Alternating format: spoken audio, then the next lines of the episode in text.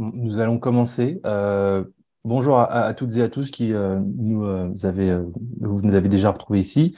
je suis très heureux de, d'initier ce premier webinaire d'actualité consacré au droit du numérique.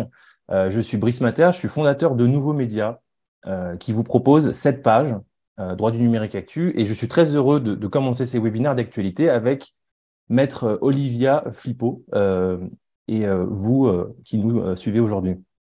L'ambition de droit du numérique Actu, c'est de proposer un, fil de veille spécialisé autour du droit du numérique et des nouvelles technologies, avec évidemment les, données personnelles, l'intelligence artificielle, les plateformes et les réseaux sociaux, avec les, problèmes de modération, de responsabilité, de concurrence, autour aussi des influenceurs et du web, de la régulation des influenceurs et du web 3.0, avec les NFT, les crypto-monnaies, le métavers et aussi autour euh, des thématiques de cybersécurité. Euh, la liste n'est pas exhaustive. Dans une première phase de développement du compte, euh, des postes factuels ont été proposés et aujourd'hui, je suis très heureux donc de commencer une seconde phase avec maître Olivia Flippo aujourd'hui, qui est de vous proposer des événements d'actualité avec l'intervention d'un expert pour évoquer des sujets et échanger avec vous. mais avant, je vais vous présenter le projet Nouveaux Médias, euh, Nouveau Média euh, est une, enfin, droit du numérique actualité est une verticale euh, d'un projet plus global qui se prénomme Nouveau Média, Nouveau NOU-VO. Nouveau Média est un ensemble de médias en ligne qui vous propose des fils d'actualité thématiques pour les professionnels, notamment autour du droit, sur les réseaux sociaux, à commencer par le plus professionnel de, de ces réseaux, LinkedIn. Aujourd'hui, il y a quatre verticales. droit du numérique actualité, propriété intellectuelle actualité, enfin Actu, euh, qui propose déjà des webinars. Euh, hier se tenait la, troisième édition. Euh, il y a aussi droit social actualité et enfin droit de la famille actualité. Ce webinar fera, hop, ce webinar fera l'objet d'un replay, d'un replay en podcast et en vidéo. Et pour être notifié des prochains webinars, de recevoir les événements et aussi être notifié de la publication des replays, euh, podcasts et, vidéos, euh, je vous invite à vous inscrire sur un newsletter que je poste en commentaire pour pouvoir recevoir toutes ces informations. Alors aujourd'hui, je reçois donc maître Olivia Flippo qui va se présenter maintenant. Allez-y Olivia, c'est à vous. merci Brice pour cette invitation. Donc, c'est une nouveauté pour moi que de participer à un webinaire. Euh, je suis euh, docteur en droit, avocat euh, en droit du numérique et propriété intellectuelle depuis de années maintenant.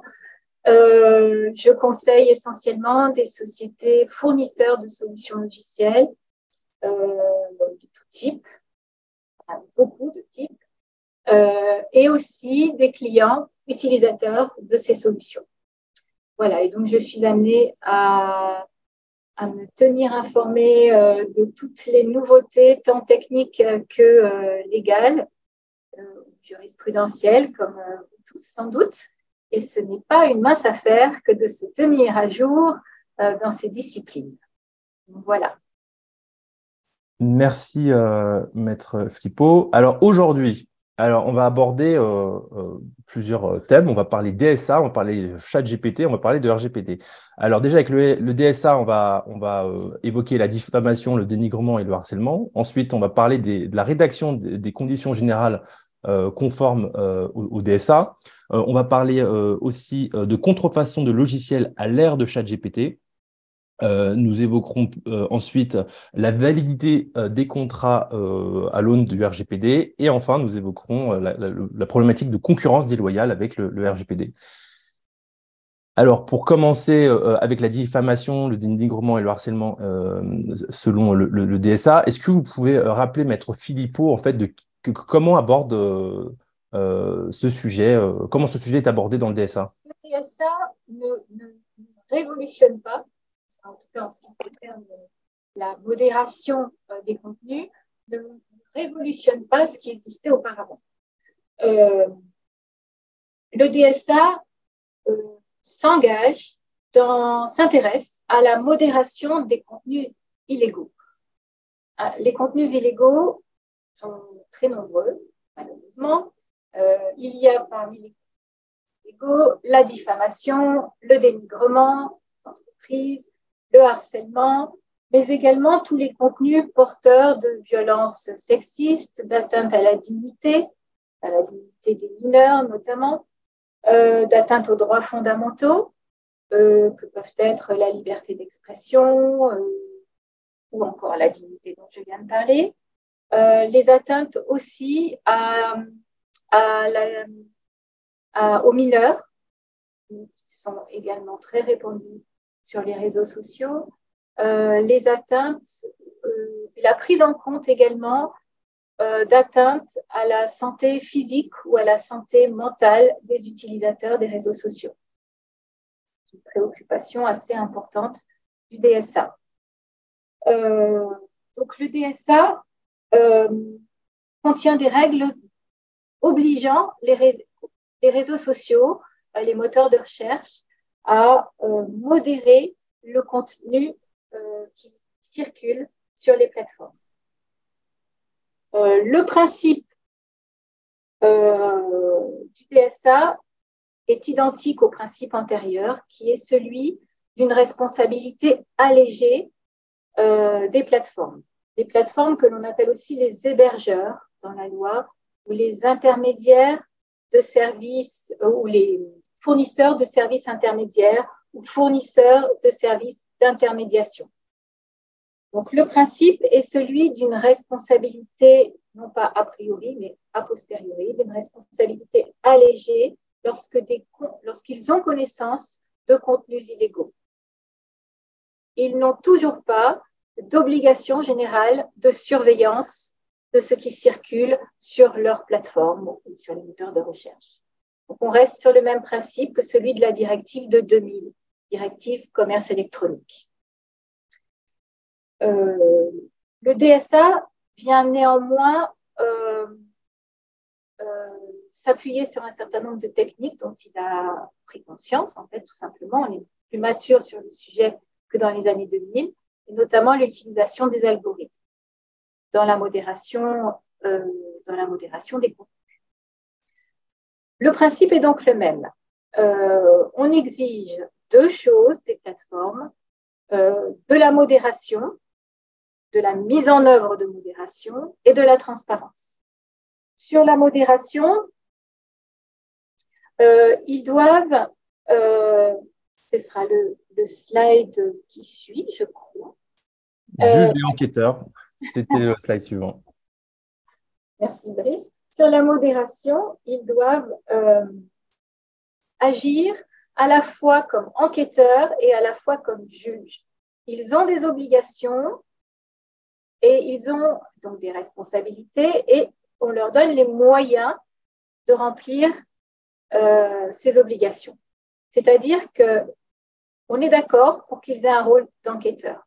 On est d'accord pour qu'ils mettent en place un certain nombre de techniques pour euh, détecter les contenus illégaux qui circulent sur leur plateforme. Euh, et sur la base de leur détection, ils vont être en mesure de prendre un certain nombre de décisions. C'est là qu'ils interviennent en qualité de juge. Ces décisions sont des décisions de maintenir ou de retirer les contenus illégaux. Donc, ils vont d'eux-mêmes détecter des contenus illégaux et les retirer. C'est ce que font les algorithmes à grande échelle, euh, avec réexamen humain ou pas. Vous avez certainement tous déjà vu des documentaires sur, euh, sur ces salariés euh, modérateurs qui passent leur journée à regarder des contenus et à décider si oui ou non ils sont légaux ou pas.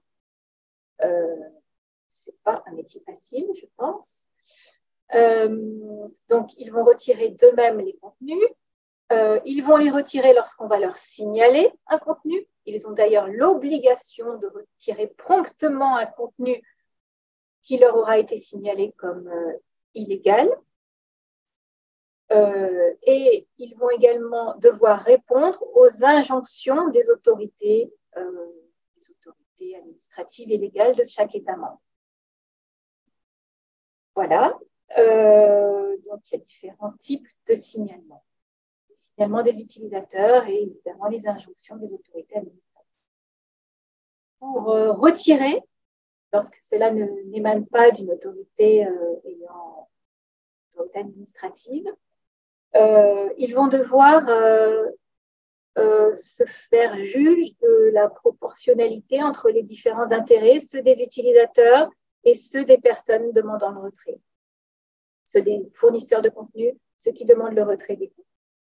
Donc, ils vont devoir se faire juge de différents principes, euh, euh, la liberté d'expression d'un côté, la dignité humaine de l'autre, la protection des droits d'auteur d'un côté, des exceptions aux droits d'auteur de l'autre côté. ben voilà mais ce n'est pas du tout un rôle facile, puisque c'est un rôle qui est normalement confié au juge. C'est loin d'être un rôle facile. Euh, donc, on les encourage à traquer les contenus illégaux. Euh, c'est ce qu'on appelle la clause de bon samaritain. Mais néanmoins, le principe demeure celui euh, d'une responsabilité allégée et a posteriori. voilà pour l'obligation de modération. Merci. Euh, alors euh, ensuite, en matière de, transparence, est-ce que vous pouvez revenir euh, sur l'obligation de remise de, rapport annuel? Et j'en profite aussi pour dire que si vous avez des questions, n'hésitez pas à les poser en commentaire. Donc on essaiera d'y répondre au moment de la thématique, évidemment, et aussi à la fin. Donc n'hésitez pas à poser vos questions. Donc Maître Flippo, concernant cette obligation de remise de rapport annuel, qu'est-ce que vous pouvez nous dire? Alors, avant de vous parler de cette obligation de remise de rapport annuel, je voudrais parler de la notion de transparence. Euh, euh, lorsque les plateformes vont prendre des décisions, ces décisions vont être publiées. Pourquoi j'ai décidé de retirer? Pourquoi j'ai décidé de maintenir?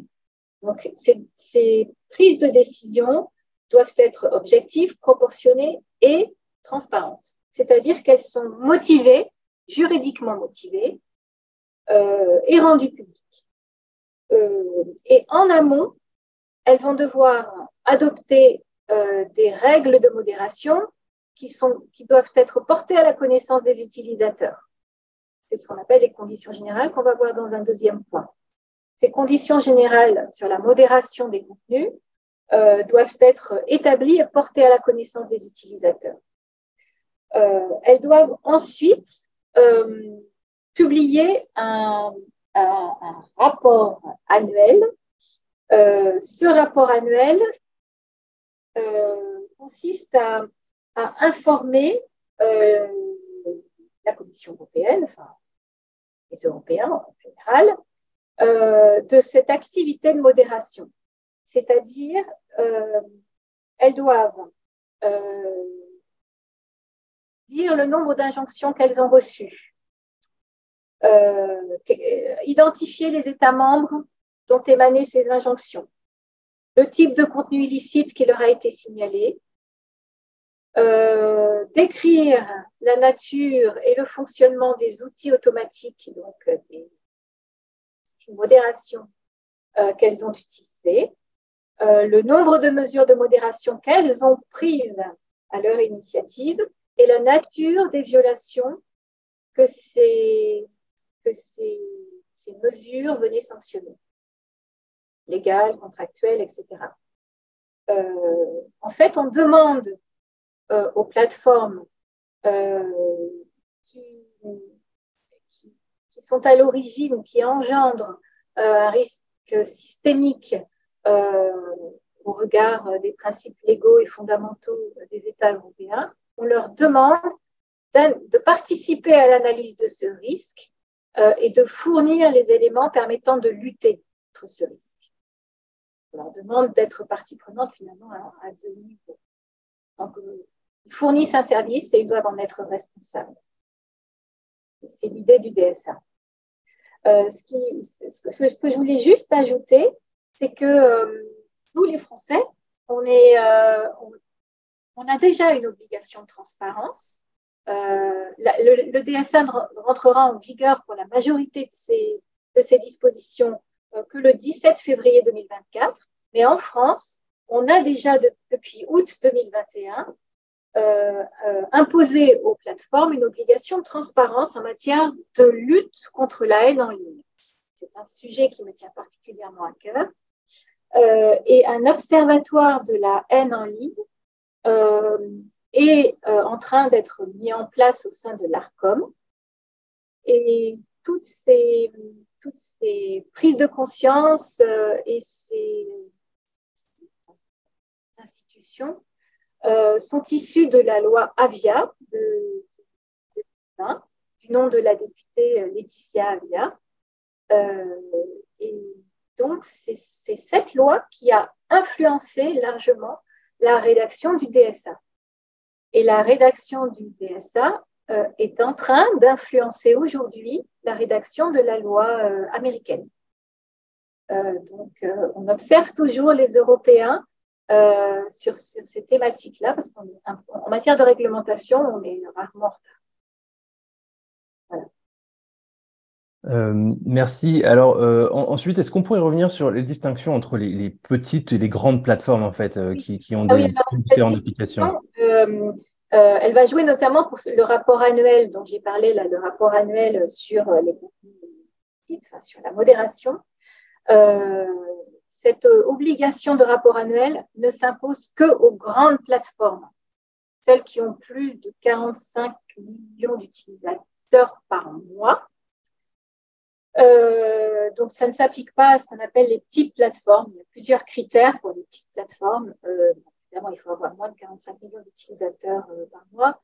il faut avoir moins de 50 salariés, je crois, un chiffre d'affaires inférieur à je ne sais plus quel montant bref, ce sont des critères euh, objectifs en fait.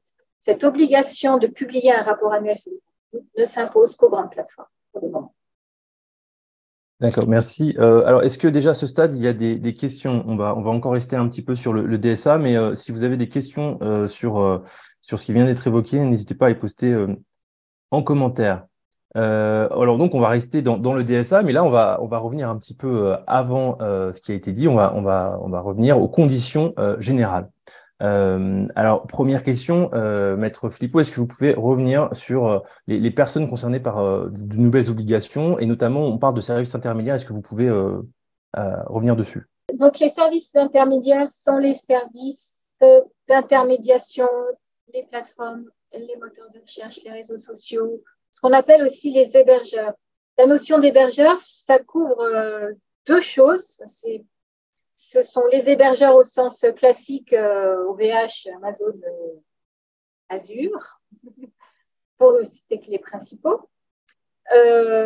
et ça couvre aussi toutes les plateformes, Facebook, Instagram, ça couvre toutes les plateformes. Fournissent un moyen qui fournissent aux utilisateurs un moyen de communiquer.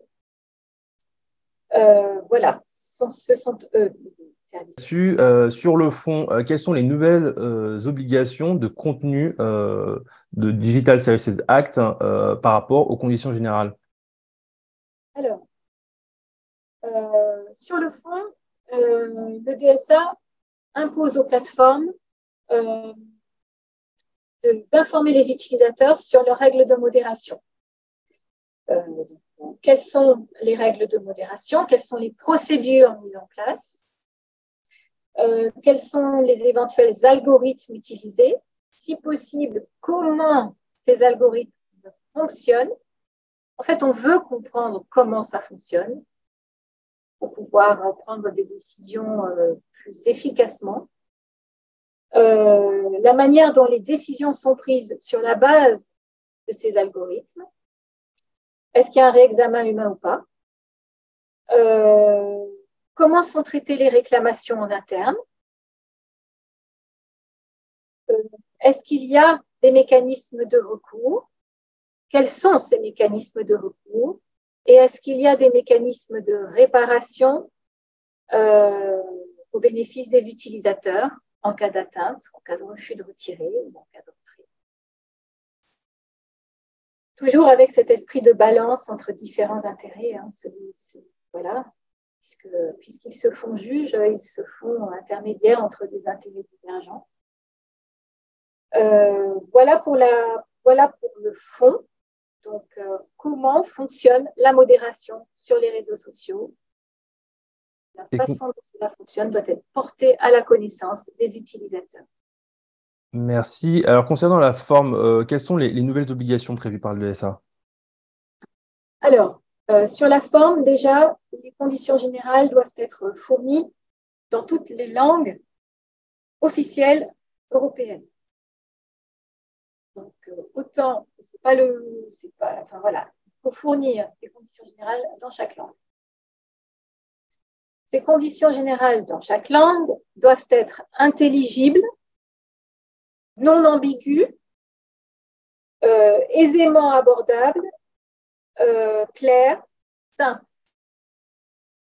Ça paraît évident de dire ça, mais je défie quiconque d'aller lire les conditions générales euh, des plateformes et d'y comprendre quelque chose. Même pour des juristes, ce n'est pas toujours simple. Puisque les concepts parfois qui sont utilisés ne sont pas ceux nos droits locaux, du droit européen. Euh, il y a une clarté euh, renforcée lorsque les plateformes s'adressent essentiellement à des mineurs, par exemple Instagram ou TikTok.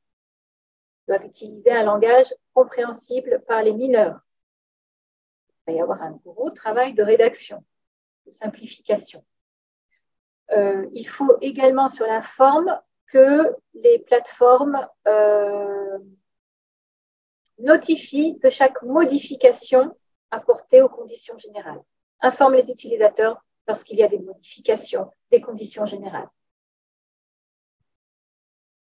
Euh, et on retrouve toujours sur la forme bah, cette obligation de transparence hein, euh, avec, avec ce, rapport annuel sur l'efficience euh, du, système de modération. Voilà. Euh, oui, ah oui on, demande aussi aux plateformes d'avoir un résumé de leurs conditions générales, un résumé des grandes lignes des conditions générales. Tout le monde n'aura pas le courage, surtout pas les mineurs, d'aller lire des pages et des pages de conditions générales. Quand on a un problème, en général, on va les lire. Tout à fait. Euh, merci, euh, Maître Filippo. Alors, euh, ici, alors, je ne vois pas passer de questions. donc, s'il n'y a pas de questions maintenant, on les. On, avance et on traitera des, questions qui porteraient sur ces sujets en fin de, de, webinaire.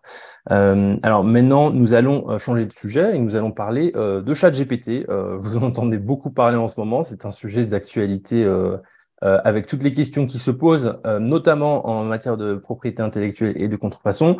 Euh, et aujourd'hui, nous allons l'aborder sous l'angle de la contrefaçon de logiciels.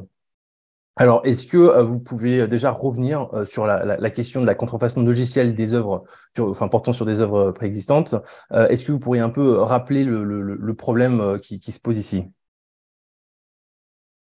Déjà, je voudrais juste dire, je voudrais juste apporter une petite précision sur le titre euh, contrefaçon de logiciels euh, à l'ère de, ChatGPT, euh, il ne peut pas y avoir de contrefaçon de logiciels à proprement parler de la part de ChatGPT, puisque c'est une IA de langage qui ne, génère que du texte, pas du code.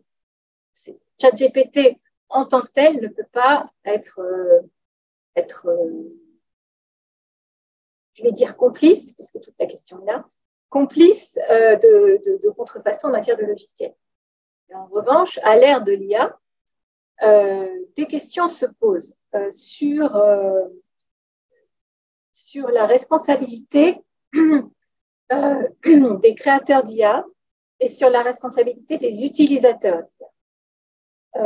pour pouvoir générer du contenu, le problème, c'est que l'IA peut générer du contenu qui porte atteinte à des droits antérieurs, à des droits de propriété intellectuelle préexistant. Euh, un texte produit par l'IA peut s'inspirer de textes préexistants. Euh, une, une, chanson euh, produite par l'IA peut être inspirée par une autre forme d'expression artistique, par un poème par exemple, par exemple, par un texte littéraire.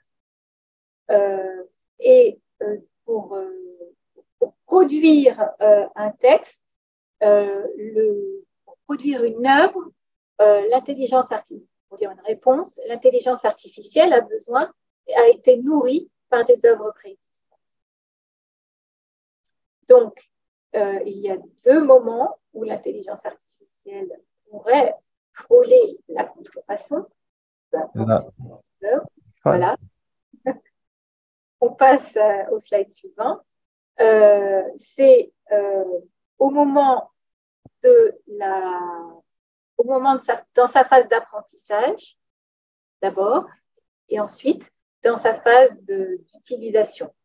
dans sa phase d'apprentissage, on appelle aussi phase d'entraînement. Je me demande si ce n'est pas le slide d'après d'ailleurs. Euh, dans sa phase d'apprentissage, euh, vous, pouvez juste rappeler euh, juste les, les, les, oui, simplement et après on, on, voilà. dans, sur chaque phase.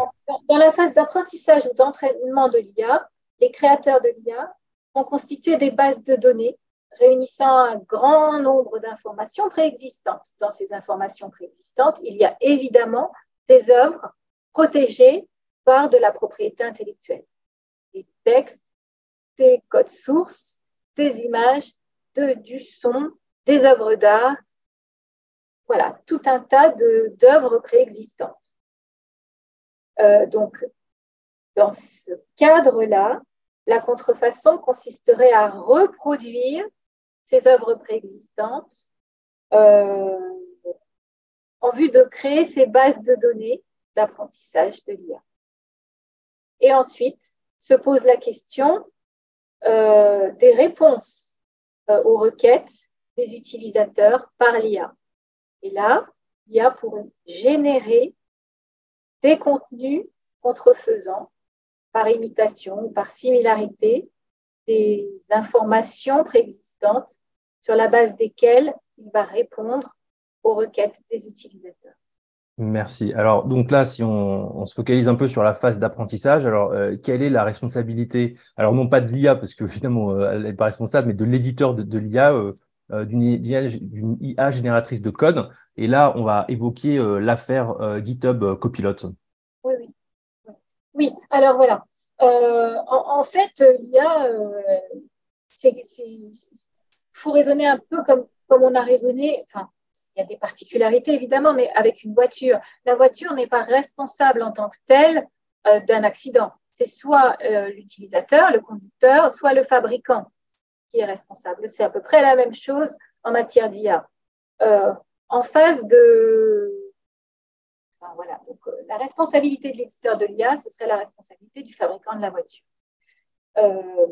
donc, dans, dans, dans ce cadre-là, je l'ai déjà dit, mais le, le, risque, c'est au moment de la constitution de la base de données d'apprentissage. Euh, les créateurs constituent des bases de données d'apprentissage et pour ça, ils vont aller chercher plein d'informations partout protégées.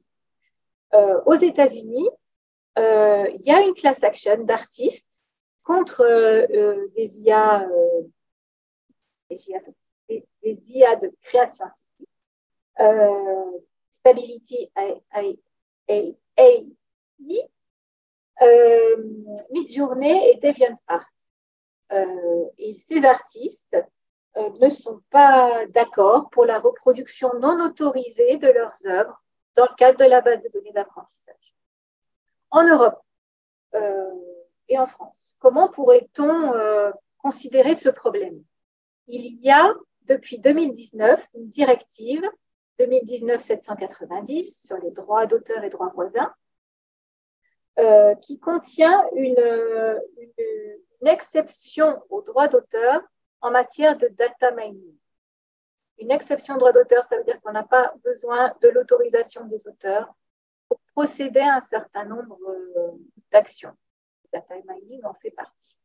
Est-ce que la constitution de la base de données DIAP est du data mining? Tendance à penser que oui. Il n'y a pas de jurisprudence encore sur la question, euh, cette directive européenne a été transposée en droit français dans le Code de la propriété intellectuelle. C'est l'article L122-5-3. Euh, cette exception n'est valable qu'à condition que euh, le créateur, l'éditeur de l'IA ait laissé la possibilité aux auteurs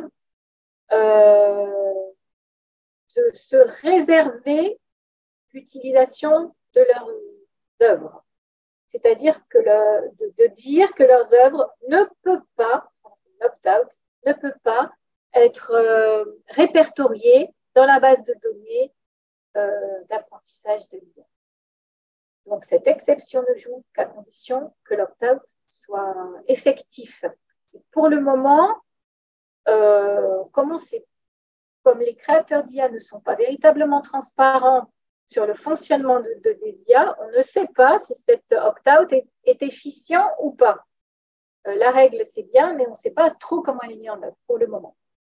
Euh, Thierry Breton, le commissaire européen au marché intérieur, a considéré, a pris position sur cette question, a considéré que pour le moment, il n'était pas nécessaire d'intervenir au niveau légal, que l'arsenal légal était suffisant euh, mais néanmoins, puisqu'il y avait cette exception et qu'il y avait cette possibilité d'opt-out offert euh, aux, artistes et auteurs, à condition évidemment euh, que ce soit efficient, et justement, il a précisé qu'on allait vraiment être assez vigilant à la mise en œuvre de cet opt-out. Est-ce que c'est suffisant justement pour protéger l'équilibre des droits? Et en matière de logiciels, euh, donc, c'est l'affaire Copilot. C'est une affaire américaine pour le moment. Euh, alors là, on est sur de la contrefaçon de, logiciels, et plus particulièrement de logiciels sous licence libre. Et c'est la Free Software Foundation, euh, FSF, qui s'est émue de l'utilisation que Copilot, GitHub Copilot, faisait de toute la de toute la, base de données euh, GitHub euh, euh, de, auquel contribuent un certain nombre de personnes en fournissant du code ouvert. et fédération Free Software Fondation, pardon, aimerait comprendre exactement comment ça fonctionne et comment ça se passe. Donc, il a demandé qu'un certain nombre de livres blancs soient établis sur cette thématique. Et, en même temps, il y a un, codeur et avocat américain qui est en train de, faire une pétition pour essayer d'entamer là aussi une class action contre GitHub euh, Copilot, euh, estimant que ce n'est pas dans l'esprit de GitHub euh, que utiliser euh, du code sous licence libre pour créer du code qui ne sera sans doute pas sous licence libre, c'est pas du tout dans l'esprit. Et euh, donc, euh, voilà, il y a une action intentée au niveau américain sur cette base-là. Pour l'instant, rien en France. Merci. alors, concernant maintenant la phase d'utilisation, quelle est la responsabilité de l'utilisateur d'une œuvre générée par, par une IA alors, euh, je suppose qu'on a tous essayé euh, d'aller euh, interroger ChatGPT. Donc, on pose des questions et on a des réponses.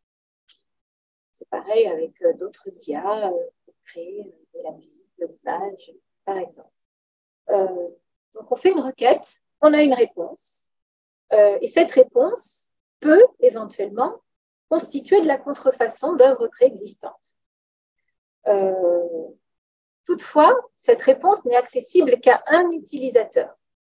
Et dans ce cadre-là, on peut considérer, puisqu'il n'y a pas de mise à disposition publique, mais seulement réponse à un utilisateur, euh, que la contrefaçon est particulièrement euh, limitée, que l'action contrefaçon est particulièrement limitée, en tout cas contre le créateur de l'IA. Mais en revanche, si l'utilisateur, lui, diffuse la réponse ou la création issue de l'intelligence artificielle et que cette, euh, cette diffusion au public, si c'est une œuvre contrefaisante, là va, va, va, malheureusement engager la responsabilité de l'utilisateur, peut engager en tout cas la responsabilité de l'utilisateur. Euh. Donc là, il y a un risque de, façon. Et il y a également un risque pour l'utilisateur de violation des conditions générales de l'intelligence artificielle. Les conditions générales de l'intelligence artificielle interdisent aux utilisateurs de faire des usages illicites des, des contenus générés par l'IA. Et là, il y aurait un usage dans la diffusion publique de la réponse. Euh, et ce qu'il faut voir aussi par rapport à la responsabilité, là cette fois-ci du, créateur, c'est que euh, le fait de fournir un outil euh, qui peut occasionnellement, on va dire, créer de la contrefaçon, n'est pas réprimé du moment que l'outil n'est pas manifestement destiné à l'usage illicite. Il faudrait que l'outil soit véritablement destiné à un usage illicite pour, pour que le, la responsabilité du créateur de l'IA soit engagée. Ce n'est pas, le cas de la, plupart des créateurs d'intelligence artificielle. Ça, c'est l'article L335-2-1 du Code de la propriété intellectuelle. J'espère que j'ai quand même été claire, parce que j'ai mélangé au niveau, en tout cas, de, l'utilisation de ChatGPT, enfin, de l'IA en général, j'ai mélangé la responsabilité des utilisateurs et ceux des créateurs. Mais euh, à ce niveau-là, il y a possiblement réflexion sur les deux responsabilités. Euh, alors, j'ai une question. Est-ce que le respect strict du, droit d'auteur euh, ne porterait pas à, une atteinte trop forte à la viabilité économique des, des, éditeurs d'IA Ce n'est pas vraiment juridique, mais c'est intéressant.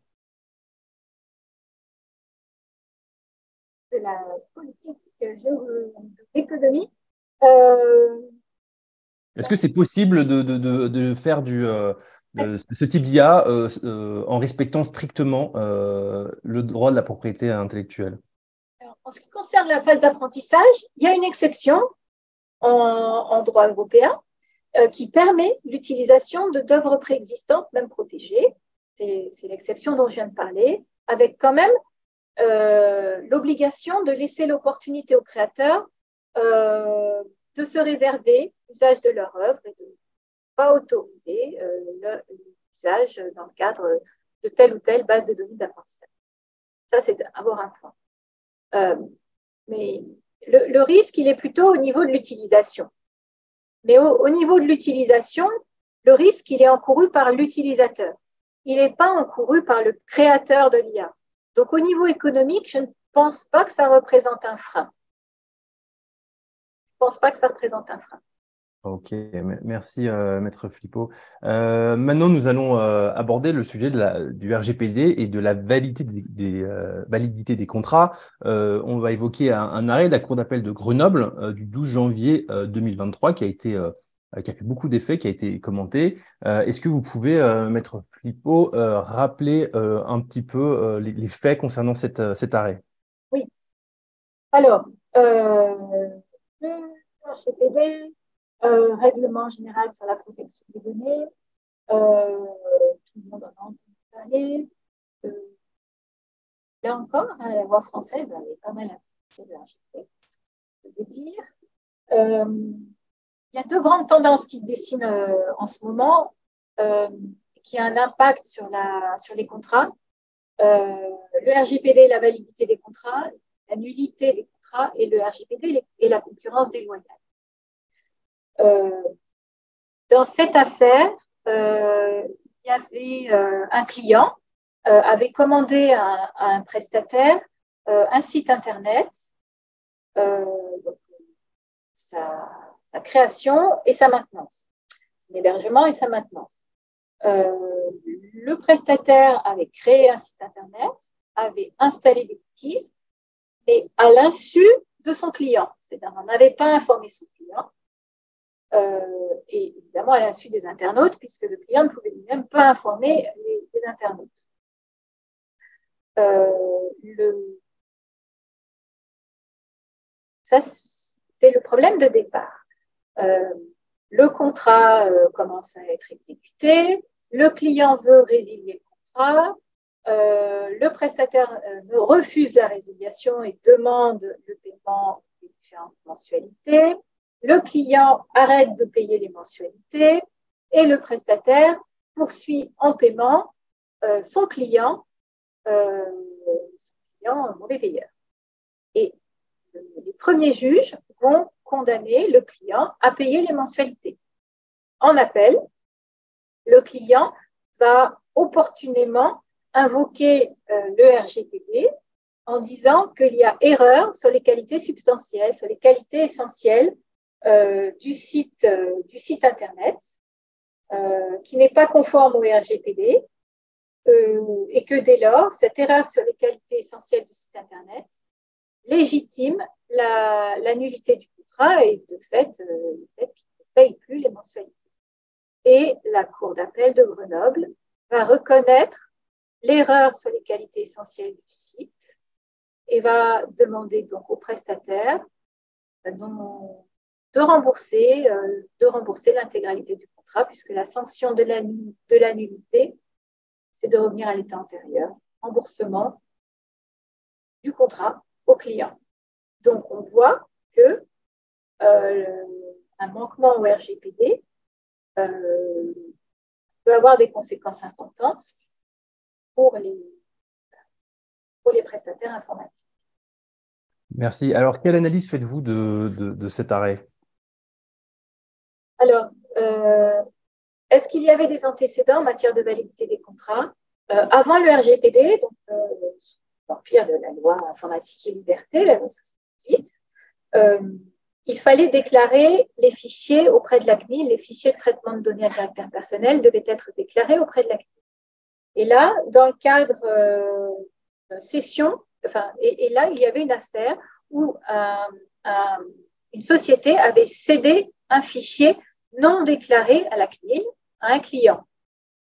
Et euh, le client a obtenu la nullité de l'acte de cession puisque son objet était illicite, puisqu'il n'avait pas été déclaré auprès de la CNIL. Donc, il y avait déjà eu euh, la, reconnaissance de la nullité d'un contrat ne respectant pas euh, la loi informatique et liberté.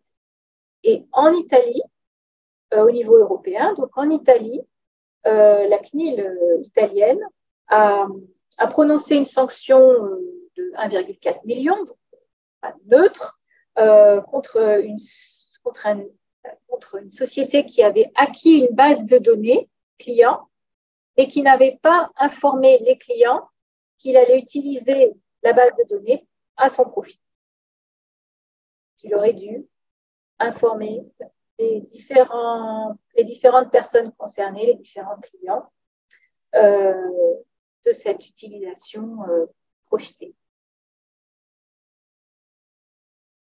Euh, merci. Alors, est-ce que euh, il y, a des questions? Alors qu'il y, a encore un, tout petit peu de temps, mais en tout cas, s'il y a des questions, n'hésitez pas à les poser en commentaire sur, sur, sur cet arrêt et sur, sur, sur le, RGPD en matière de validité des contrats. On va rester dans le RGPD, mais cette fois-ci, on va évoquer la concurrence déloyale. Alors, Maître Philippot, est-ce que vous pouvez évoquer les, la, tendance qui se dessine en matière de concurrence déloyale à l'aune du RGPD? On a deux affaires assez récente euh, du tribunal judiciaire de Paris, d'abord le 15 avril 2022, il y a un an à peu près, euh, où le, juge a considéré que un manquement aux exigences imposées par le règlement européen pouvait constituer un acte de concurrence déloyale. Et en l'occurrence, là, euh, un concurrent avait agi en concurrence déloyale sur différents fondements, pas uniquement celui-là, euh, parce que son concurrent euh, n'informait pas les utilisateurs, ses clients, des différentes règles en matière de protection des données, les différentes règles appliquées au sein de son entreprise en matière de protection des données. Il y avait un minuscule petit paragraphe dans les mentions légales du site, ce qui n'est pas du tout suffisant. C'est déjà bien d'avoir des mentions légales, parce que c'est loin d'être le cas de tout de suite. et ensuite, il y avait un lien vers une politique de confidentialité et de protection des données, mais quand, on a, quand on cliquait sur le lien, c'était une erreur. Il n'y avait rien. Donc, euh, le concurrent a considéré que le fait de ne pas être en conformité avec le RGPD euh, quelque part lui, fournissait un, avantage concurrentiel indu et que du coup, il devait être euh, il devait être sanctionné pour ça et le juge a suivi et a sanctionné la société qui ne respectait pas le RGPD. Un peu plus tard, en 2022, le 9 novembre, c'est la Cour d'appel de Paris euh, qui a reconnu également qu'il y avait concurrence déloyale dans le fait de ne pas respecter le RGPD.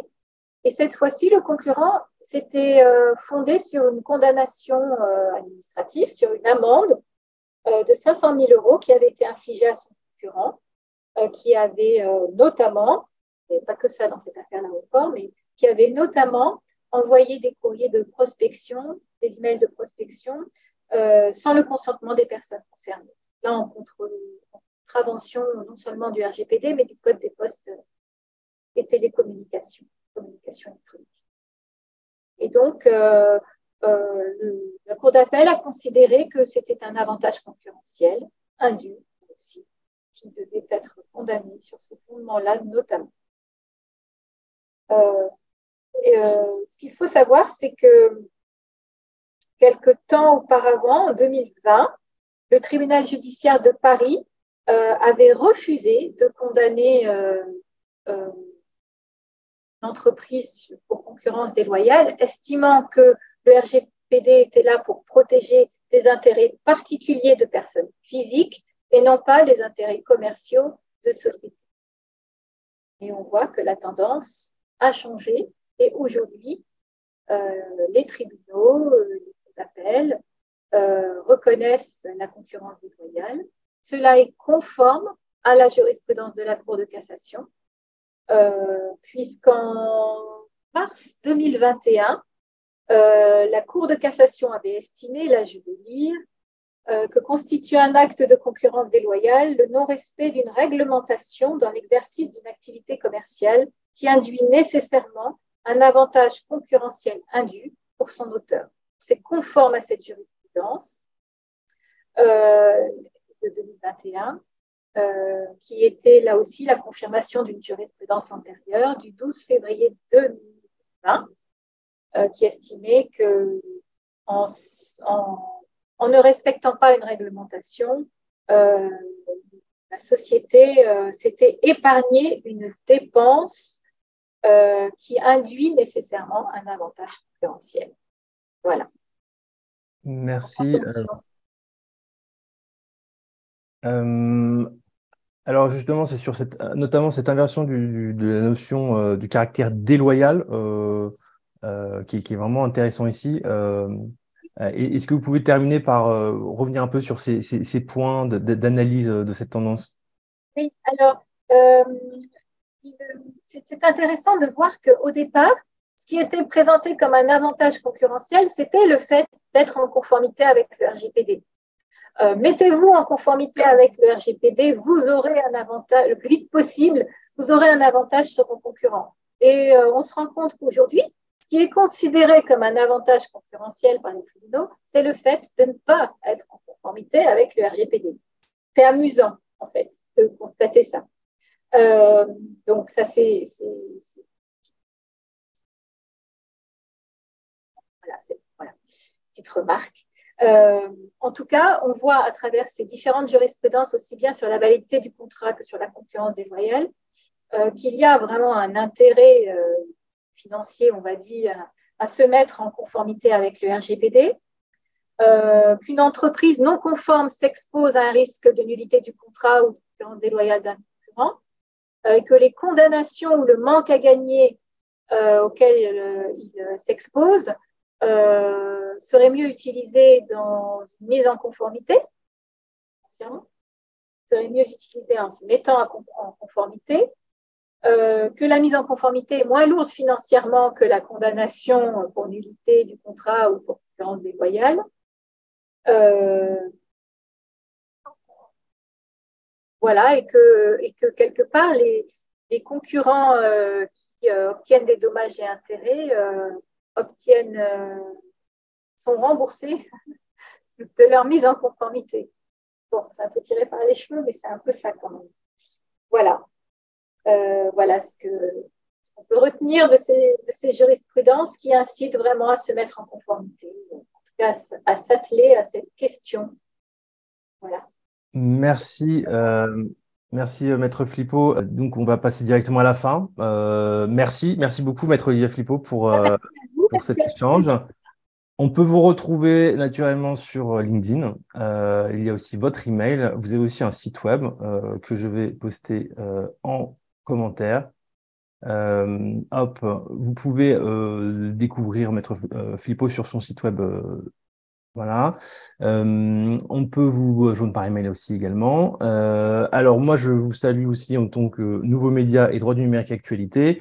vous pouvez retrouver cette, session, cette édition en replay podcast et vidéo euh, euh, prochainement. Euh, on va préparer tout ça. vous pouvez aussi vous inscrire à la newsletter pour pouvoir être notifié de, la publication de, de, de, ces webinaires et recevoir aussi les dernières actualités. Je vous reposte également le lien en commentaire pour vous inscrire. Euh, vous pouvez aussi évidemment retrouver euh, sur LinkedIn Numactu et euh, Nouveaux Médias, NOUVO. Vous pouvez aussi vous envoyer un email si vous avez des choses à partager à brice.nouveau.media, nouvo.media. Euh, je vous donne rendez-vous le jeudi 25 mai euh, pour la deuxième édition euh, et l'événement sera communiqué très bientôt. Voilà. merci beaucoup. merci Olivier Flippo. Merci à vous qui nous avez suivis pendant cette, presque cette heure. et je vous dis à très bientôt pour la prochaine édition de, des webinaires d'actualité bimensuels de droit numérique actualité. Merci beaucoup. Merci à, à, toutes et à tous. Au revoir. Nous allons commencer. Bonjour à, toutes et à tous qui euh, nous euh, avez, euh, vous nous avez déjà retrouvés ici. je suis très heureux de, d'initier ce premier webinaire d'actualité consacré au droit du numérique. je suis Brice Mater, je suis fondateur de Nouveaux Médias qui vous propose cette page droit du numérique actu et je suis très heureux de, commencer ces webinaires d'actualité avec maître Olivia Flippo et vous qui nous suivez aujourd'hui.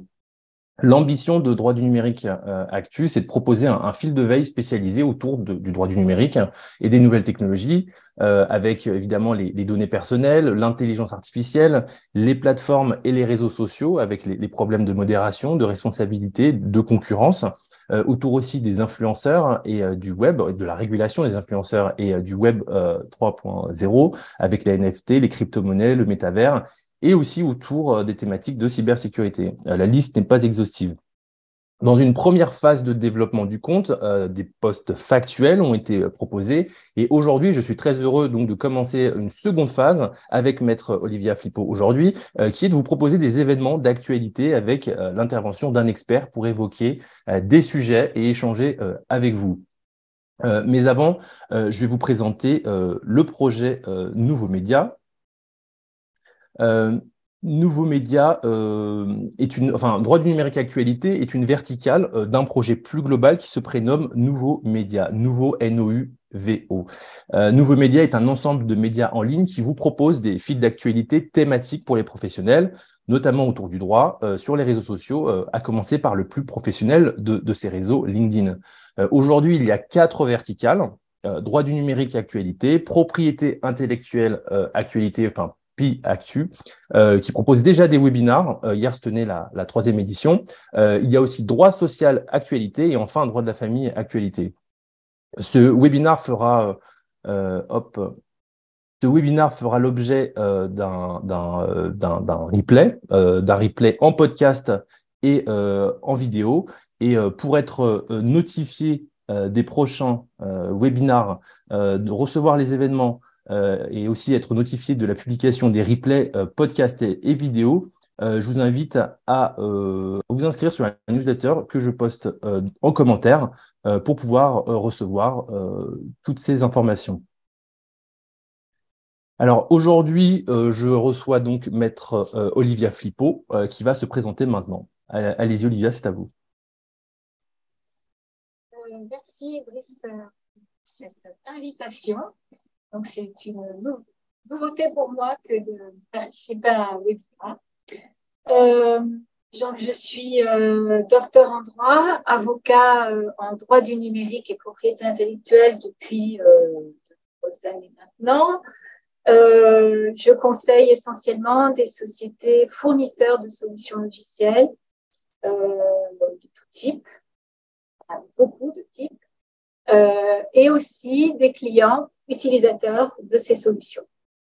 Voilà, et donc je suis amenée à, me tenir informée euh, de toutes les nouveautés, tant techniques que euh, légales, euh, jurisprudentielles, comme tous sans doute. Et ce n'est pas une mince affaire que de se tenir à jour dans ces disciplines. Voilà. Merci, Maître Flippo. Alors aujourd'hui, alors, on va aborder euh, euh, plusieurs euh, thèmes. On va parler DSA, on va parler chat GPT, on va parler de RGPD. Alors déjà, avec le, DSA, on va, on va évoquer la diffamation, le dénigrement et le harcèlement. Ensuite, on va parler de la rédaction des, conditions générales conformes au, DSA. on va parler aussi de contrefaçon de logiciels à l'ère de chat GPT. Euh, nous évoquerons euh, ensuite la validité euh, des contrats à l'aune du RGPD et enfin nous évoquerons la, problématique de concurrence déloyale avec le, RGPD. Alors pour commencer avec la diffamation, le dénigrement et le harcèlement selon le, DSA, est-ce que vous pouvez rappeler Maître Philippot en fait de comment aborde ce sujet, comment ce sujet est abordé dans le DSA Le DSA ne révolutionne pas en tout cas en ce qui concerne la modération euh, des contenus, ne révolutionne pas ce qui existait auparavant. Euh, le DSA euh, s'engage s'intéresse à la modération des contenus illégaux. Les contenus illégaux sont très nombreux, malheureusement. il y a parmi les contenus illégaux la diffamation, le dénigrement d'entreprise, le harcèlement, mais également tous les contenus porteurs de violences sexistes, d'atteinte à la dignité, à la dignité des mineurs notamment, euh, d'atteinte aux droits fondamentaux, euh, que peuvent être la liberté d'expression euh, ou encore la dignité dont je viens de parler, les atteintes aussi aux mineurs, qui sont également très répandues sur les réseaux sociaux, euh, les atteintes, euh, la prise en compte également euh, d'atteintes à la santé physique ou à la santé mentale des utilisateurs des réseaux sociaux. Une préoccupation assez importante du DSA. donc le DSA contient des règles obligeant les, les réseaux sociaux, les moteurs de recherche, à euh, modérer le contenu euh, qui circule sur les plateformes. Euh, le principe du DSA est identique au principe antérieur, qui est celui d'une responsabilité allégée des plateformes. Les plateformes que l'on appelle aussi les hébergeurs dans la loi, ou les intermédiaires de services, ou les fournisseurs de services intermédiaires ou fournisseurs de services d'intermédiation. Donc le principe est celui d'une responsabilité, non pas a priori, mais a posteriori, d'une responsabilité allégée lorsqu'ils ont connaissance de contenus illégaux. Ils n'ont toujours pas d'obligation générale de surveillance de ce qui circule sur leur plateforme ou sur les moteurs de recherche on reste sur le même principe que celui de la directive de 2000, directive commerce électronique. Euh, le DSA vient néanmoins euh, euh, s'appuyer sur un certain nombre de techniques dont il a pris conscience, en fait, tout simplement. On est plus mature sur le sujet que dans les années 2000, et notamment l'utilisation des algorithmes dans la modération, dans la modération des contenus. Le principe est donc le même. Euh, on exige deux choses des plateformes, euh, de la modération, de la mise en œuvre de modération et de la transparence. Sur la modération, euh, ils doivent, ce sera le, le, slide qui suit, je crois. Juge et enquêteur, c'était le slide suivant.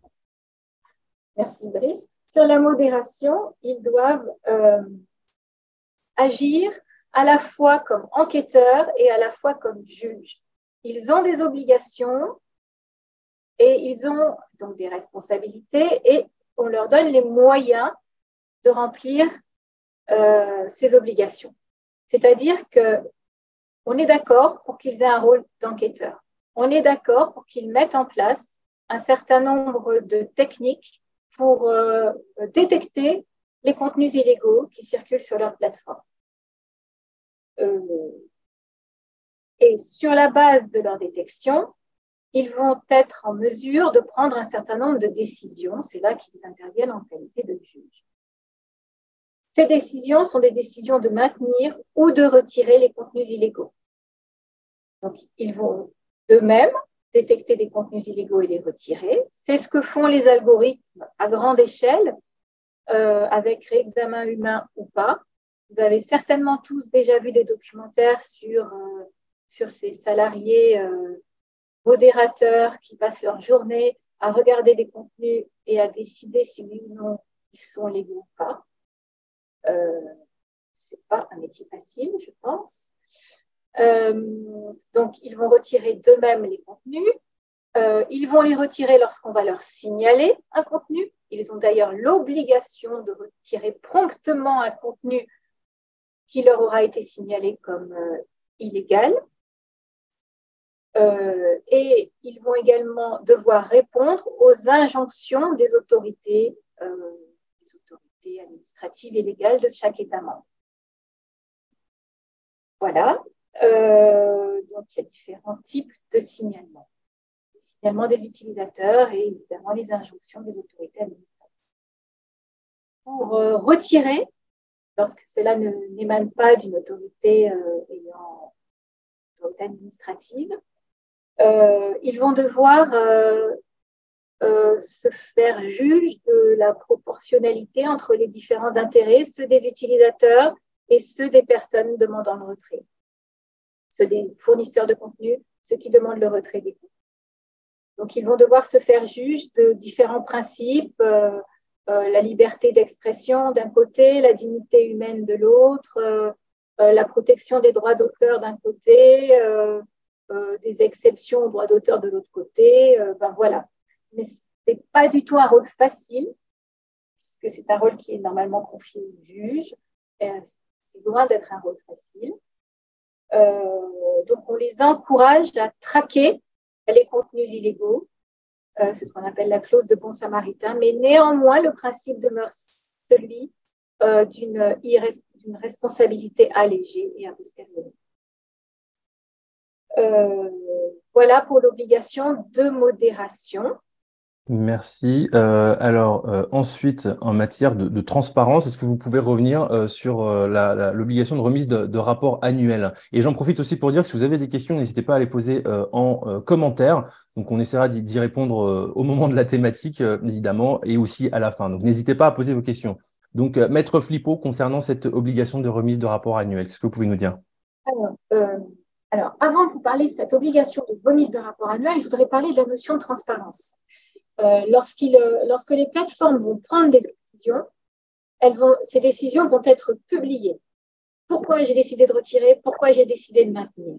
Donc, ces, prises de décision doivent être objectives, proportionnées et transparentes. C'est-à-dire qu'elles sont motivées, juridiquement motivées, euh, et rendues publiques. et en amont, elles vont devoir adopter euh, des règles de modération qui, sont, qui doivent être portées à la connaissance des utilisateurs. C'est ce qu'on appelle les conditions générales qu'on va voir dans un deuxième point. Ces conditions générales sur la modération des contenus euh, doivent être établies et portées à la connaissance des utilisateurs. Euh, elles doivent ensuite publier un, rapport annuel. ce rapport annuel consiste à, informer euh, la Commission européenne, enfin les Européens en général, euh, de cette activité de modération. C'est-à-dire, elles doivent dire le nombre d'injonctions qu'elles ont reçues, identifier les États membres dont émanaient ces injonctions, le type de contenu illicite qui leur a été signalé, euh, décrire la nature et le fonctionnement des outils automatiques, donc euh, des modération euh, qu'elles ont utilisés, le nombre de mesures de modération qu'elles ont prises à leur initiative et la nature des violations que ces mesures venaient sanctionner, légales, contractuelles, etc. en fait, on demande euh, aux plateformes euh, qui, sont à l'origine ou qui engendrent euh, un risque systémique au regard des principes légaux et fondamentaux des États européens, on leur demande de participer à l'analyse de ce risque et de fournir les éléments permettant de lutter contre ce risque. On leur demande d'être partie prenante finalement à, deux niveaux. Donc, ils fournissent un service et ils doivent en être responsables. C'est l'idée du DSA. Euh, ce, que, je voulais juste ajouter, c'est que euh, nous, les Français, on, euh, a déjà une obligation de transparence.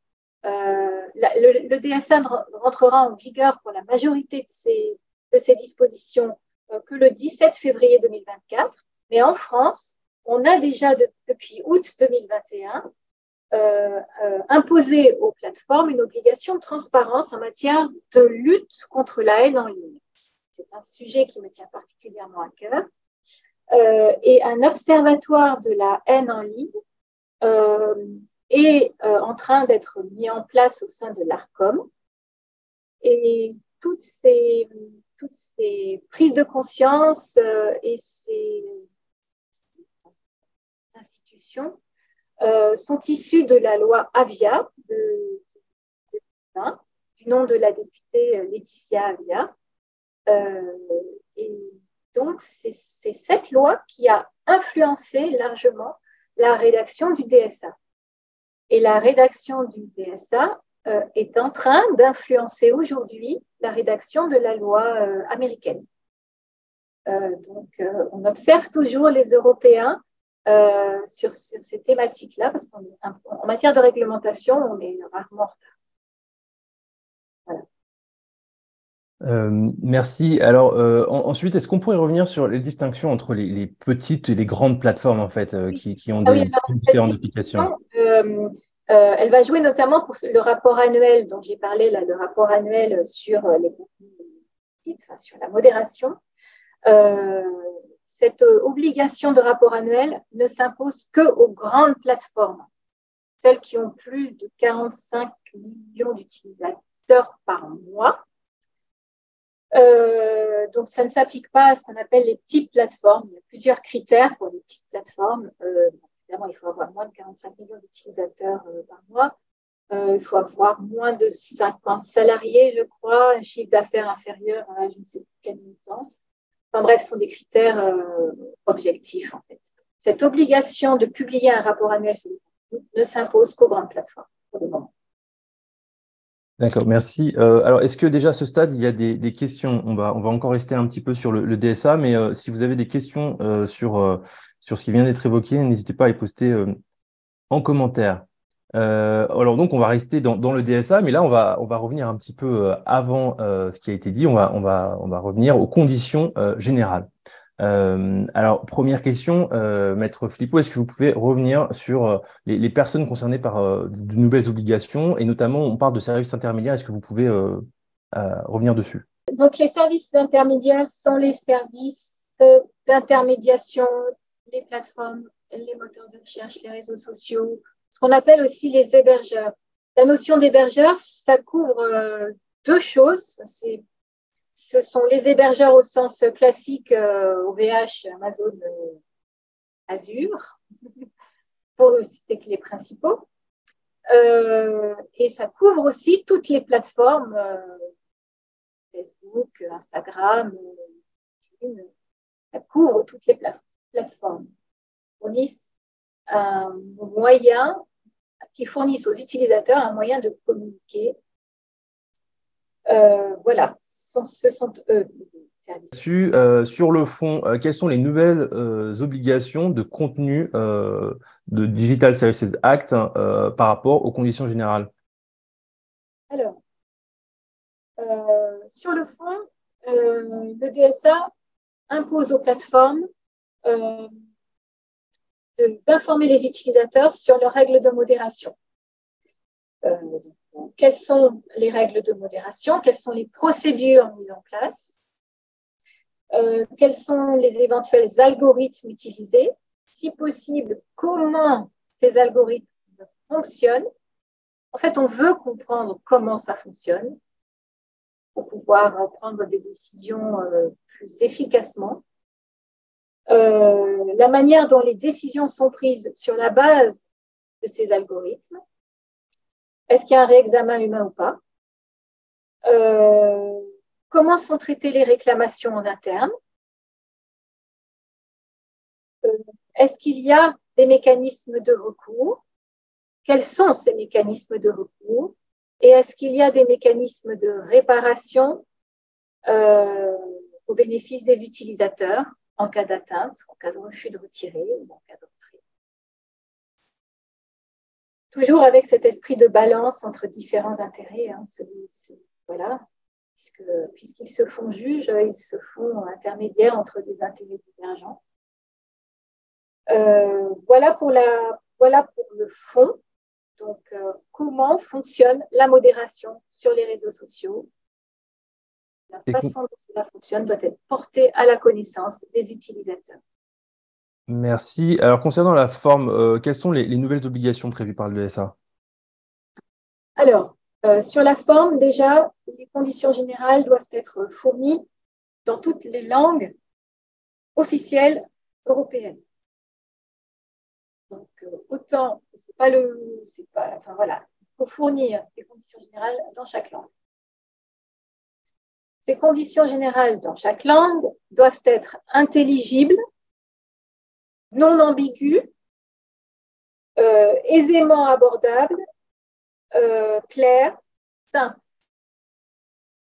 Ça paraît évident de dire ça, mais défie quiconque d'aller lire les conditions générales euh, des plateformes et d'y comprendre quelque chose.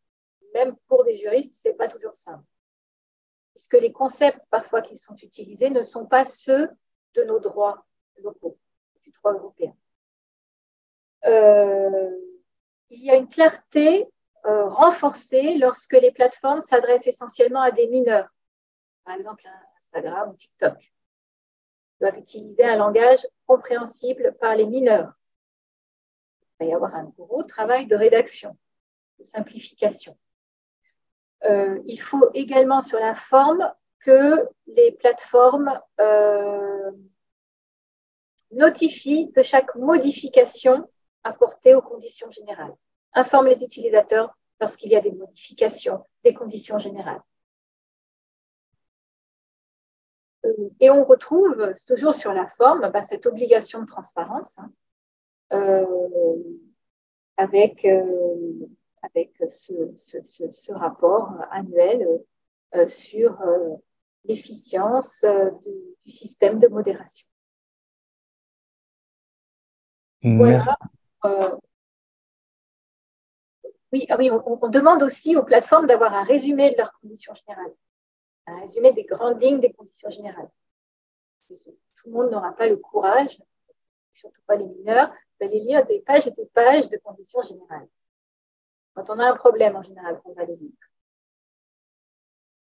Tout à fait. Euh, merci, euh, Maître Filippo. Alors, euh, ici, alors, je ne vois pas passer de questions. donc, s'il n'y a pas de questions maintenant, on les. On, avance et on traitera des, questions qui porteraient sur ces sujets en fin de, de, de webinaire. alors maintenant, nous allons changer de sujet et nous allons parler de ChatGPT. vous en entendez beaucoup parler en ce moment. C'est un sujet d'actualité euh, avec toutes les questions qui se posent, euh, notamment en matière de propriété intellectuelle et de contrefaçon. Euh, et aujourd'hui, nous allons l'aborder sous l'angle de la contrefaçon de logiciels. Alors, est-ce que vous pouvez déjà revenir sur la, question de la contrefaçon logicielle des œuvres, enfin portant sur des œuvres préexistantes Est-ce que vous pourriez un peu rappeler le, problème qui, se pose ici? Déjà, je voudrais juste dire, je voudrais juste apporter une petite précision sur le titre contrefaçon de logiciels à l'ère de, de ChatGPT. Euh, il ne peut pas y avoir de contrefaçon de logiciels à proprement parler euh, de la part de ChatGPT, puisque c'est une IA de langage qui ne, qui ne génère que du texte, pas du code. ChatGPT en tant que tel ne peut pas être, euh, être je vais dire complice, puisque toute la question est là, complice de, de, contrefaçon en matière de logiciel. en revanche, à l'ère de l'IA, euh, des questions se posent euh, sur, euh, la responsabilité des créateurs d'IA et sur la responsabilité des utilisateurs pour pouvoir générer du contenu, enfin, le problème, c'est que l'IA peut générer du contenu qui porte atteinte à des droits antérieurs, à des droits de propriété intellectuelle préexistant. Euh, un texte produit par l'IA peut s'inspirer de textes préexistants. Euh, une, chanson euh, produite par l'IA peut être inspirée par une autre forme d'expression artistique, par un poème par exemple, par un texte littéraire. Euh, et euh, pour pour produire euh, un texte, euh, le, pour produire une œuvre, euh, l'intelligence artificielle, pour dire une réponse, l'intelligence artificielle a besoin, a été nourrie par des œuvres préexistantes. Donc, il y a deux moments où l'intelligence artificielle pourrait frôler la contrefaçon. Voilà. On passe au slide suivant. Euh, c'est euh, au moment de la, au moment de sa, dans sa phase d'apprentissage d'abord, et ensuite dans sa phase d'utilisation. Euh, dans sa phase d'apprentissage, on appelle aussi phase d'entraînement. Je me demande si c'est pas le slide d'après d'ailleurs. Euh, dans sa phase d'apprentissage, euh, le, vous, pouvez juste rappeler euh, juste les, les, les, les oui, simplement et après on, on, voilà. dans, sur chaque phase. Dans, la phase d'apprentissage ou d'entraînement de l'IA, les créateurs de l'IA ont constitué des bases de données réunissant un grand nombre d'informations préexistantes. Dans ces informations préexistantes, il y a évidemment des œuvres protégées de la propriété intellectuelle, des textes, des codes sources, des images, de, du son, des œuvres d'art, voilà, tout un tas d'œuvres préexistantes. Euh, donc, dans ce cadre-là, la contrefaçon consisterait à reproduire ces œuvres préexistantes euh, en vue de créer ces bases de données d'apprentissage de l'IA. Et ensuite, se pose la question euh, des réponses aux requêtes des utilisateurs par l'IA. Et là, l'IA pourrait générer des contenus contrefaisant par imitation ou par similarité des informations préexistantes sur la base desquelles il va répondre aux requêtes des utilisateurs. Merci. Alors, donc là, si on, se focalise un peu sur la phase d'apprentissage, alors, euh, quelle est la responsabilité Alors, non pas de l'IA, parce que finalement, euh, elle n'est pas responsable, mais de l'éditeur de, l'IA euh, d'une IA, génératrice de code. Et là, on va évoquer l'affaire GitHub Copilot. Oui, oui. Oui, alors voilà. En, fait, l'IA, il faut raisonner un peu comme, comme on a raisonné. Il y a des particularités évidemment, mais avec une voiture. La voiture n'est pas responsable en tant que telle d'un accident. C'est soit l'utilisateur, le conducteur, soit le fabricant qui est responsable. C'est à peu près la même chose en matière d'IA. Euh, en phase de... voilà, donc euh, la responsabilité de l'éditeur de l'IA, ce serait la responsabilité du fabricant de la voiture. donc, dans, dans, ce cadre-là, je l'ai déjà dit, mais le, le, risque, c'est au moment de la constitution de la base de données d'apprentissage. les créateurs constituent des bases de données d'apprentissage et pour ça, ils vont aller chercher plein d'informations partout protégées. Euh, aux États-Unis, euh, il y a une class action d'artistes contre euh, des, IA, des, IA, de création artistique. Stability AI, Midjourney et DeviantArt. et ces artistes euh, ne sont pas d'accord pour la reproduction non autorisée de leurs œuvres dans le cadre de la base de données d'apprentissage. En Europe euh, et en France, comment pourrait-on euh, considérer ce problème? Il y a depuis 2019 une directive 2019-790 sur les droits d'auteur et droits voisins qui contient une, une exception aux droits d'auteur en matière de data mining. Une exception droit d'auteur, ça veut dire qu'on n'a pas besoin de l'autorisation des auteurs pour procéder à un certain nombre euh, d'actions. Data mining en fait partie. Est-ce que la constitution de la euh, base de données DIAP est du data mining? Tendance à penser que oui. Il n'y a pas de jurisprudence encore sur la question. Euh, cette directive européenne a été transposée en droit français dans le Code de la propriété intellectuelle. C'est l'article L122-5-3. Euh, cette exception n'est valable qu'à condition que euh, le créateur, l'éditeur de l'IA ait laissé la possibilité aux auteurs de se réserver l'utilisation de leurs C'est-à-dire que de, dire que leurs œuvres ne peuvent pas, ne pas être euh, répertoriées dans la base de données euh, d'apprentissage de l'IA. Donc cette exception ne joue qu'à condition que l'opt-out soit effectif. pour le moment, euh, comme les créateurs d'IA ne sont pas véritablement transparents sur le fonctionnement de, de, on ne sait pas si cet opt-out est, efficient ou pas. Euh, la règle, c'est bien, mais on ne sait pas trop comment elle est mise en œuvre pour le moment. Euh, Thierry Breton, euh, commissaire européen au marché intérieur, a a pris position sur cette question, a considéré que pour le moment, il n'était pas nécessaire d'intervenir au niveau légal, que l'arsenal légal était suffisant euh, mais néanmoins, puisqu'il y avait cette exception et qu'il y avait cette possibilité d'opt-out offert euh, aux, artistes et auteurs, à condition évidemment euh, que ce soit efficient, et justement, il a précisé qu'on allait vraiment être assez vigilant à la mise en œuvre de cet opt-out. Est-ce que c'est suffisant justement pour protéger l'équilibre des droits? Et en matière de logiciels, euh, donc, c'est l'affaire Copilot. C'est une affaire américaine pour le moment. Euh, alors là, on est sur de la contrefaçon de, logiciels, et plus particulièrement de logiciels sous licence libre.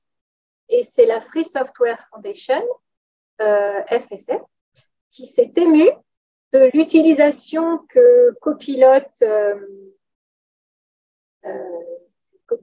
Copilot faisait de toute la de toute la, base de données euh, GitHub euh, euh, de, auquel contribuent un certain nombre de personnes en fournissant du code ouvert. et fédération Free Software Fondation, pardon, aimerait comprendre exactement comment ça fonctionne et comment ça se passe. Donc, il a demandé qu'un certain nombre de livres blancs soient établis sur cette thématique. Et, en même temps, il y a un, codeur et avocat américain qui est en train de, faire une pétition pour essayer d'entamer là aussi une class action contre GitHub euh, Copilot, euh, estimant que ce n'est pas dans l'esprit de GitHub euh, que utiliser euh, du code sous licence libre pour créer du code qui ne sera sans doute pas sous licence libre. Ce n'est pas du tout son esprit. Et euh, donc, euh, voilà, il y a une action intentée au niveau américain sur cette base-là. Pour l'instant, rien en France. Merci. alors, concernant maintenant la phase d'utilisation, quelle est la responsabilité de l'utilisateur d'une œuvre générée par, par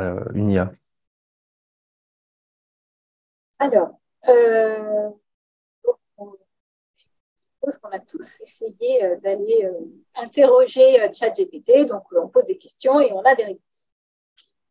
C'est pareil avec d'autres IA pour créer de la musique, de l'image, par exemple. donc, on fait une requête, on a une réponse. et cette réponse peut éventuellement constituer de la contrefaçon d'œuvres préexistantes. Toutefois, cette réponse n'est accessible qu'à un utilisateur. Et dans ce cadre-là, on peut considérer, puisqu'il n'y a pas de mise à disposition publique, mais seulement réponse à un utilisateur, euh, que la contrefaçon est particulièrement euh, limitée, que l'action contrefaçon est particulièrement limitée, en tout cas contre le créateur de l'IA. Mais en revanche, si l'utilisateur, lui, diffuse la réponse ou la création issue de l'intelligence artificielle et que cette, euh, diffusion au public, si c'est une œuvre contrefaisante, là va, va, va, malheureusement engager la responsabilité de l'utilisateur, peut engager en tout cas la responsabilité de l'utilisateur. Euh. Donc là, il y a un risque de, façon. il y a également un risque pour l'utilisateur de violation des conditions générales de l'intelligence artificielle. Les conditions générales de l'intelligence artificielle interdisent aux utilisateurs de faire des usages illicites des, contenus générés par l'IA. Et là, il y aurait un usage dans la diffusion publique de la réponse. Euh, et ce qu'il faut voir aussi par rapport à la responsabilité, là cette fois-ci, du, créateur, c'est que euh, le fait de fournir un outil euh, qui peut euh, occasionnellement, on va dire, créer de la contrefaçon, n'est pas réprimé du moment que l'outil n'est pas manifestement destiné à l'usage illicite.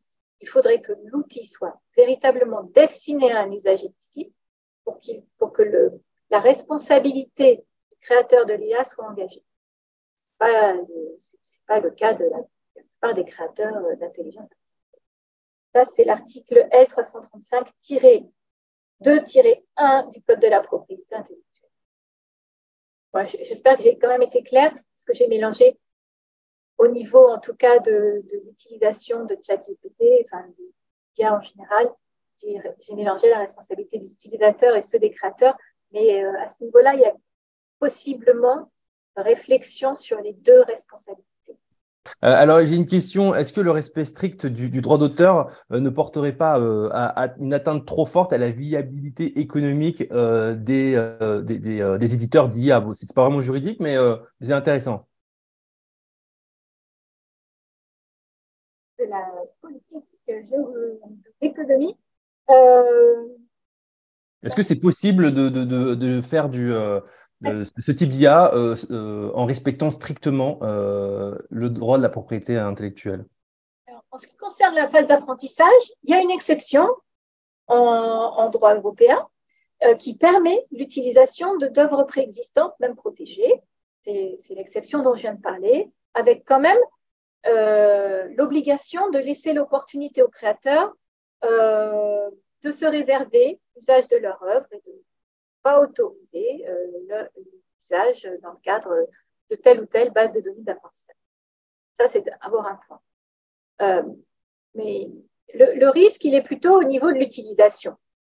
Mais au, niveau de l'utilisation, le risque, il est encouru par l'utilisateur. Il n'est pas encouru par le créateur de l'IA. Donc, au niveau économique, je ne pense pas que ça représente un frein pense pas que ça représente un frein. Ok, merci euh, Maître Flippo. Euh, maintenant, nous allons euh, aborder le sujet de la, du RGPD et de la validité des, validité des contrats. on va évoquer un, arrêt de la Cour d'appel de Grenoble du 12 janvier 2023 qui a, été, qui a fait beaucoup d'effets, qui a été commenté. Est-ce que vous pouvez, Maître Flippo, rappeler un petit peu les, les, faits concernant cette, cet arrêt? Oui. Alors, le RGPD euh, règlement général sur la protection des données. Euh, tout le monde en a entendu parler. Euh, là encore, hein, la voix française est pas mal de je veux dire. il y a deux grandes tendances qui se dessinent en ce moment, qui ont un impact sur, la, sur les contrats. le RGPD, la validité des contrats, la nullité des contrats, et le RGPD et la concurrence déloyale. Euh, dans cette affaire, euh, il y avait euh, un client avait commandé à, un prestataire un site internet, sa, création et sa maintenance, son hébergement et sa maintenance. le prestataire avait créé un site internet, avait installé des cookies, mais à l'insu de son client. C'est-à-dire, on n'avait pas informé son client. Euh, et évidemment à l'insu des internautes, puisque le client ne pouvait lui-même pas informer les, internautes. Euh, le... Ça, c'est le problème de départ. Euh, le contrat commence à être exécuté, le client veut résilier le contrat, le prestataire refuse la résiliation et demande le paiement des différentes mensualités le client arrête de payer les mensualités et le prestataire poursuit en paiement euh, son client, euh, son client mauvais payeur. Et les premiers juges vont condamner le client à payer les mensualités. En appel, le client va opportunément invoquer euh, le RGPD en disant qu'il y a erreur sur les qualités substantielles, sur les qualités essentielles du, site, euh, du site Internet euh, qui n'est pas conforme au RGPD et que dès lors, cette erreur sur les qualités essentielles du site Internet légitime la nullité du contrat et de fait, le fait qu'il ne paye plus les mensualités. Et la Cour d'appel de Grenoble va reconnaître l'erreur sur les qualités essentielles du site et va demander donc au prestataire dont de rembourser, euh, rembourser l'intégralité du contrat, puisque la sanction de la, nullité, c'est de revenir à l'état antérieur. Remboursement du contrat au client. Donc, on voit que euh, un manquement au RGPD euh, peut avoir des conséquences importantes pour les, pour les prestataires informatiques. Merci. Alors, quelle analyse faites-vous de cet arrêt? Alors, euh, est-ce qu'il y avait des antécédents en matière de validité des contrats euh, Avant le RGPD, donc euh, de la loi informatique et liberté, la loi 68, il fallait déclarer les fichiers auprès de la CNIL, les fichiers de traitement de données à caractère personnel devaient être déclarés auprès de la CNIL.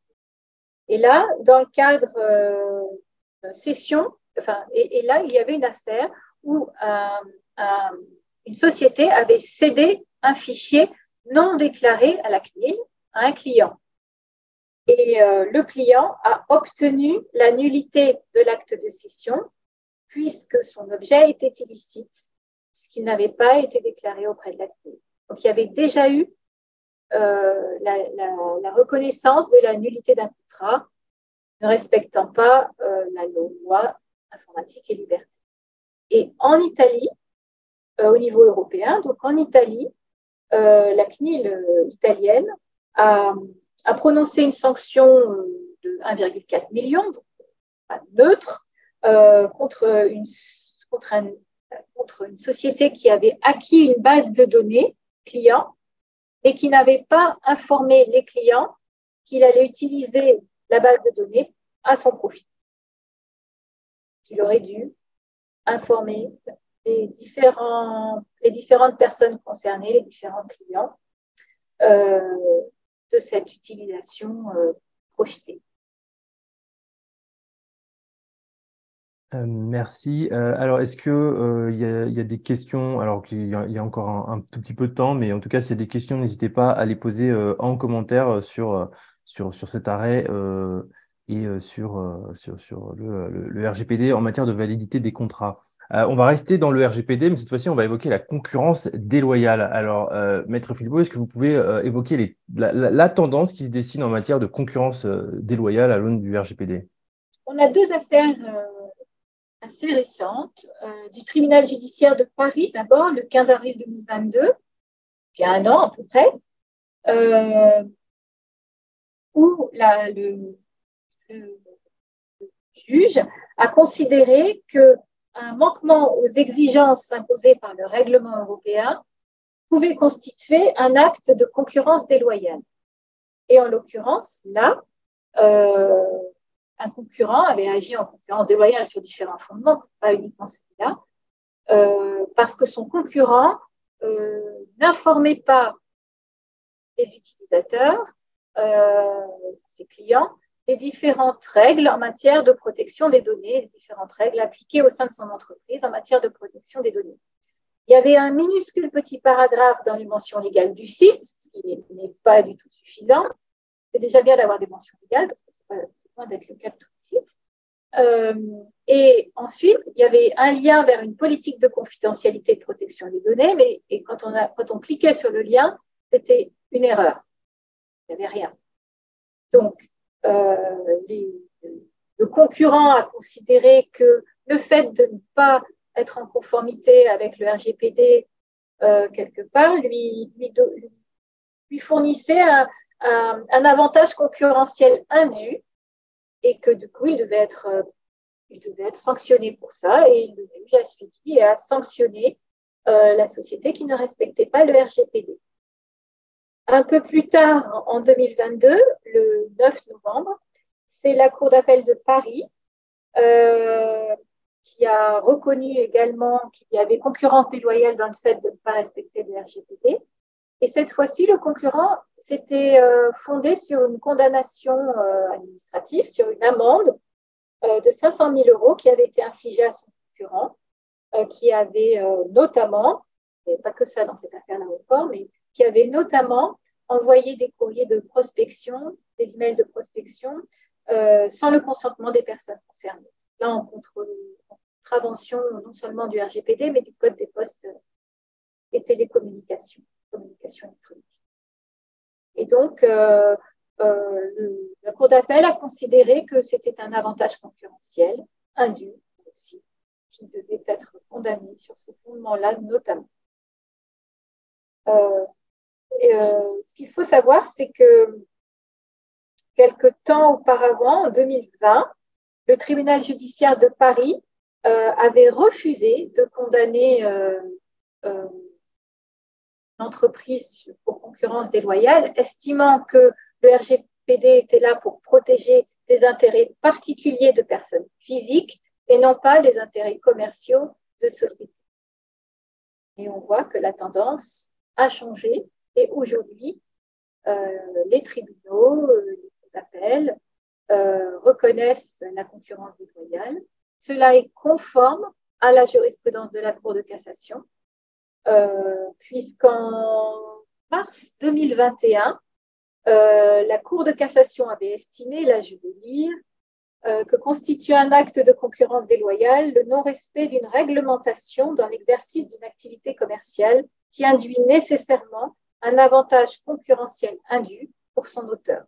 C'est conforme à cette jurisprudence de 2021 euh, qui était là aussi la confirmation d'une jurisprudence antérieure du 12 février 2020, euh, qui estimait que en, ne respectant pas une réglementation, euh, la société s'était épargnée une dépense qui induit nécessairement un avantage concurrentiel.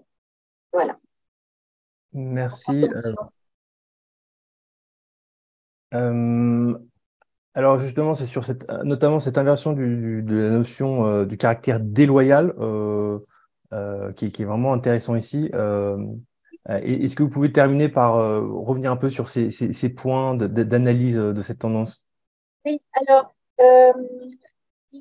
c'est intéressant de voir qu'au départ, qui était présenté comme un avantage concurrentiel, c'était le fait d'être en conformité avec le RGPD.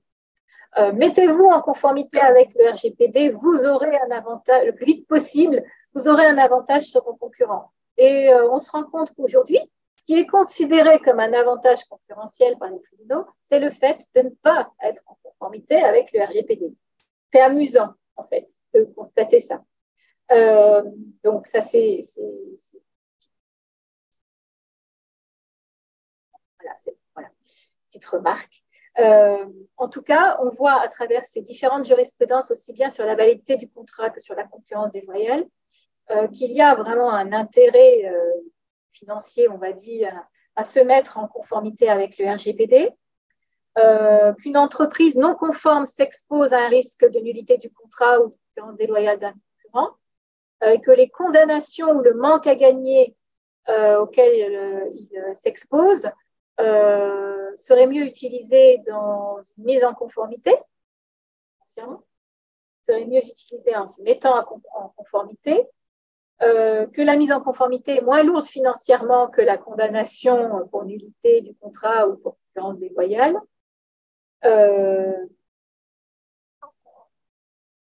Voilà, et que, et que quelque part, les, les concurrents euh, qui euh, obtiennent des dommages et intérêts euh, obtiennent, sont remboursés de leur mise en conformité.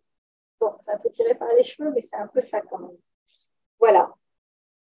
voilà ce qu'on peut retenir de ces, de ces, jurisprudences qui incitent vraiment à se mettre en conformité, en tout cas à s'atteler à cette question. Voilà. Merci, euh, merci euh, Maître Flippo. Donc on va passer directement à la fin. Euh, merci, merci beaucoup Maître Olivier Flippo pour, pour cet échange. On peut vous retrouver naturellement sur LinkedIn. il y a aussi votre email. Vous avez aussi un site web que je vais poster en commentaire. hop, vous pouvez découvrir Maître Flippo sur son site web voilà. Euh, on peut vous joindre par email aussi également. Euh, alors moi, je vous salue aussi en tant que nouveau média et droit du numérique actualité. Euh, vous pouvez retrouver cette, cette, session, cette édition en replay podcast et vidéo euh, euh, prochainement. Euh, on va préparer tout ça. vous pouvez aussi vous inscrire à la newsletter pour pouvoir être notifié de, de la publication de, de, de, ces webinaires et recevoir aussi les dernières actualités. Je vous reposte également le lien en commentaire pour vous inscrire. Euh, vous pouvez aussi évidemment retrouver euh, sur LinkedIn Numactu et euh, Nouveaux Médias, NOUVO. Vous pouvez aussi vous envoyer un email si vous avez des choses à partager à brice.nouveau.media, nouvo.media. Euh, je vous donne rendez-vous le jeudi 25 mai euh, pour la deuxième édition euh, et l'événement sera communiqué très bientôt. Voilà. merci beaucoup. merci Olivier Flippo. Merci à vous qui nous avez suivis pendant cette presque cette heure. et je vous dis à très bientôt pour la prochaine édition de, des webinaires d'actualité bimensuels de droit numérique actualité. Merci beaucoup. Merci à toutes et à tous. Au revoir.